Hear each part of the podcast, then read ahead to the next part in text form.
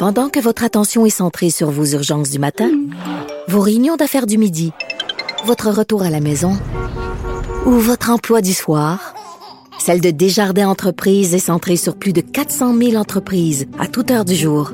Grâce à notre connaissance des secteurs d'activité et à notre accompagnement spécialisé, nous aidons les entrepreneurs à relever chaque défi pour qu'ils puissent rester centrés sur ce qui compte, le développement de leur entreprise.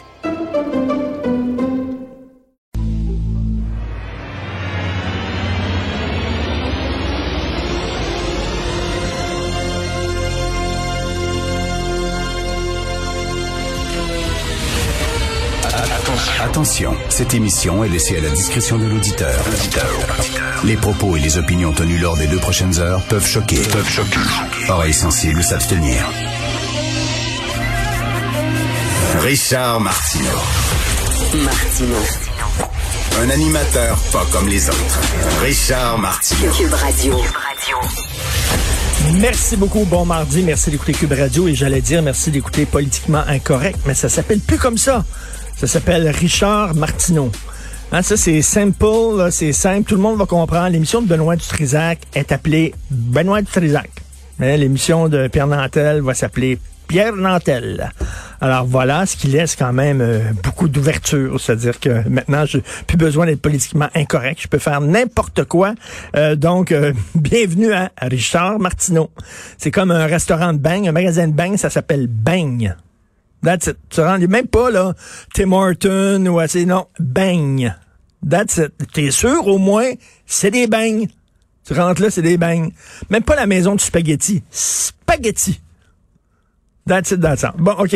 Alors, euh, je veux tout de suite euh, saluer euh, ma vaste équipe, énormément de gens. Ça va prendre une bonne quinzaine de minutes, comme à la fin des émissions à Radio-Canada, où ils ont des assistants, d'assistants, réalisateurs, etc.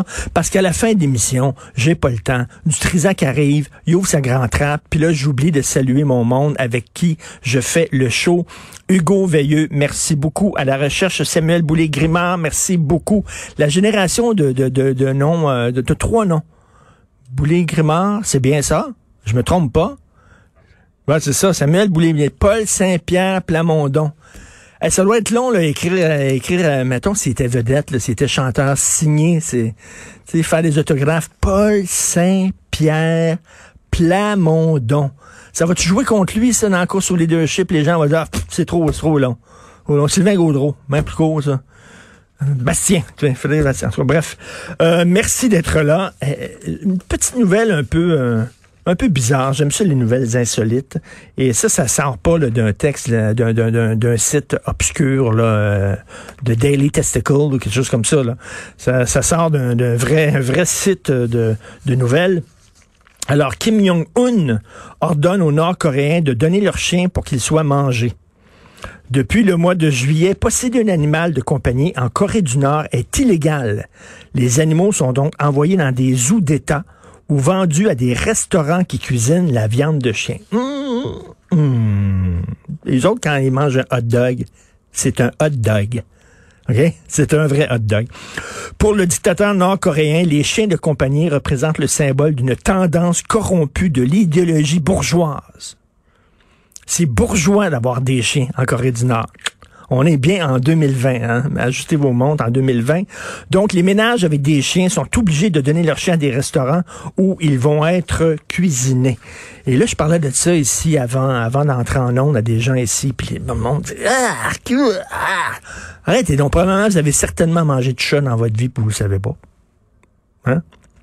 Vous avez certainement mangé de chat. Puis euh, c'est peut-être bon du chien. Moi, je suis sûr que c'est bon du chien. Savez-vous quoi? Je suis sûr que c'est bon de l'humain. Je suis convaincu. C'est de la viande. On mange, des bœufs. Pourquoi il y a des animaux qu'on peut manger puis d'autres qu'on peut pas manger? Des bœufs, ah ouais, tue-moi ça. Mets-moi ça sur le grill puis on va manger ça. Le cochon là-bas, ah ouais, coupe-les en deux, on va te manger ça. Mais un chien, pas un chien. Il est cute, le chien. Il est beau. Arrêtez, là. Tout se mange. Vous savez, on va faire bientôt de la vente, de la viande en laboratoire. hein. Comme ça, on n'aura pas besoin de tuer des animaux euh, grâce à l'ADN, etc. On va faire pousser littéralement de, la viande de, de bœuf. Donc, on n'aura pas besoin de cultiver des bœufs pour l'économie et pour l'écologie. Ça va être très bon. Ce qui veut dire qu'on va pouvoir manger du lion. Parce que tu n'as pas le droit de manger du lion, parce que tu n'as pas le droit de tuer des lions. Mais une fois que tu vas pouvoir faire pousser de la viande de lion au laboratoire, tu vas pouvoir, on va pouvoir manger du lion, du tigre, de l'hippopotame, de l'éléphant. Et peut-être même, qui sait, de la viande humaine, ce sera pas du cannibalisme, parce que ça va être poussé en laboratoire. Bon, OK, de façon plus sérieuse, je veux revenir sur ce gars-là, Michel Fox. Michel Fox, un agresseur sexuel qui a fait 17 ans. Il a été condamné à 21 ans de prison. Il a fait 17 ans de prison pour avoir agressé des jeunes filles. Euh, il est sorti aux deux tiers de sa peine parce que c'est comme ça que ça fonctionne au Canada. Deux tiers de ta peine, tu sors, tout le monde dehors, que tu commis un crime grave ou pas. Donc pourquoi dire 21 ans de prison quand on sait qu'il va faire 17 ans? 17 ans? Vient de finir. C'est quoi ça, 21 ben, Bon, ils l'ont sorti. Et il y a un psychologue qui a dit, il faut, il est, pas prêt pour sortir, c'est un fou ce gars-là, c'est un sadique, c'est un agresseur sexuel, il faut pas qu'il sorte. Ils l'ont sorti. OK?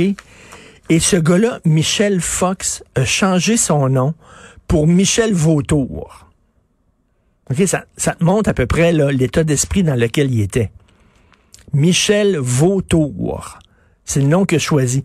Comment ça se fait qu'un agresseur sexuel a le droit de changer de nom? Voulez-vous rire de moi, Christy?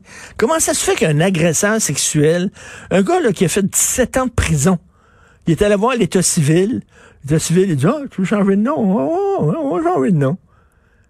Le gars, c'est un violeur, Christy. Comment ça se fait qu'il est sorti aux deux tiers de sa peine? Comment ça se fait qu'il a pu changer de nom? Comment ça se fait qu'il est sorti alors qu'un psychologue disait qu'il était complètement fou? Comment ça se fait? Le gars, une des conditions, il devait pas se retrouver en présence de mineurs. Or, il s'est retrouvé en présence des enfants de sa femme, de sa conjointe, parce que oui, il y a une fille qui a regardé ce gars-là puis qui a dit, hey, il a fait 17 ans de prison pour agresser des femmes. C'est avec lui, c'est avec lui, il m'a matché. Mauvais avec lui.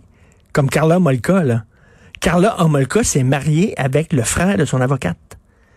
Le gars, il a dit, hey, cette fille-là, elle a drogué sa sœur, elle l'a violé avec son chum, puis elle l'a tué. Il semble que je ferais des enfants avec elle. Fait qu'il a fait deux enfants avec Carla Molka. Il y en a, hein? Quand ma mère disait, là, chaque torchon trouve sa guenille, là. Alors, bref. Donc, il s'est retrouvé avec les enfants de sa conjointe. C'est un bris de condition. Au lieu de lui dire, tu retournes tout de suite en dedans, ils ont dit, oh là là là. Michel Vautour, on n'est vraiment pas content, là. Méchant, méchant. Donc, on va resserrer tes conditions. Ils l'ont pas retourné en dedans. Le gars, il a essayé de kidnapper une fille en plein jour, à Outremont. Il a mis les menottes, s'est fait passer pour un policier, il a mis les menottes, il a mis un bandeau, il l'a mis dans le char, il est parti.